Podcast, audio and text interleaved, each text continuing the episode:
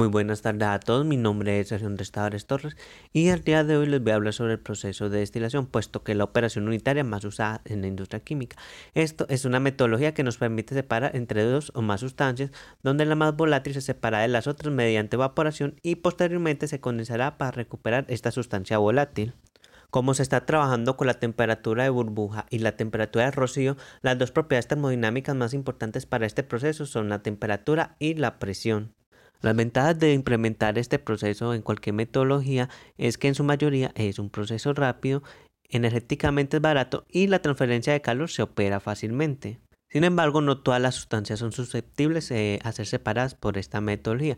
Por ejemplo, eh, algunas sustancias, eh, mezclas que tengan puntos de ebullición cercanos eh, tendrán una baja pureza a la hora de ser separadas por este. Además de que algunas sustancias eh, a altas temperaturas pueden llegar a degradarse y perder propiedades químicas que pueden llegar a ser interesantes e importantes para otros procesos.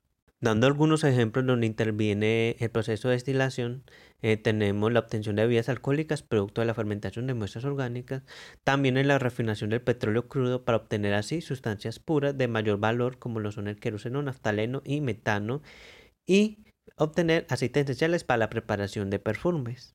Existen además diferentes tipos de destilación, donde dependiendo de la naturaleza de la muestra a la cual se le va a realizar este proceso, se utilizará una u otra.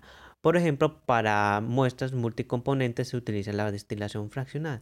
Lo que hace esta es una gradiente de temperatura, ocasionando así que tengan distintos tipos de eh, destilados. También para las sustancias que tengan un punto de ebullición por encima del punto de creación se utiliza la destilación al vacío. De esta manera se garantiza que las propiedades químicas de la muestra aún se conservan.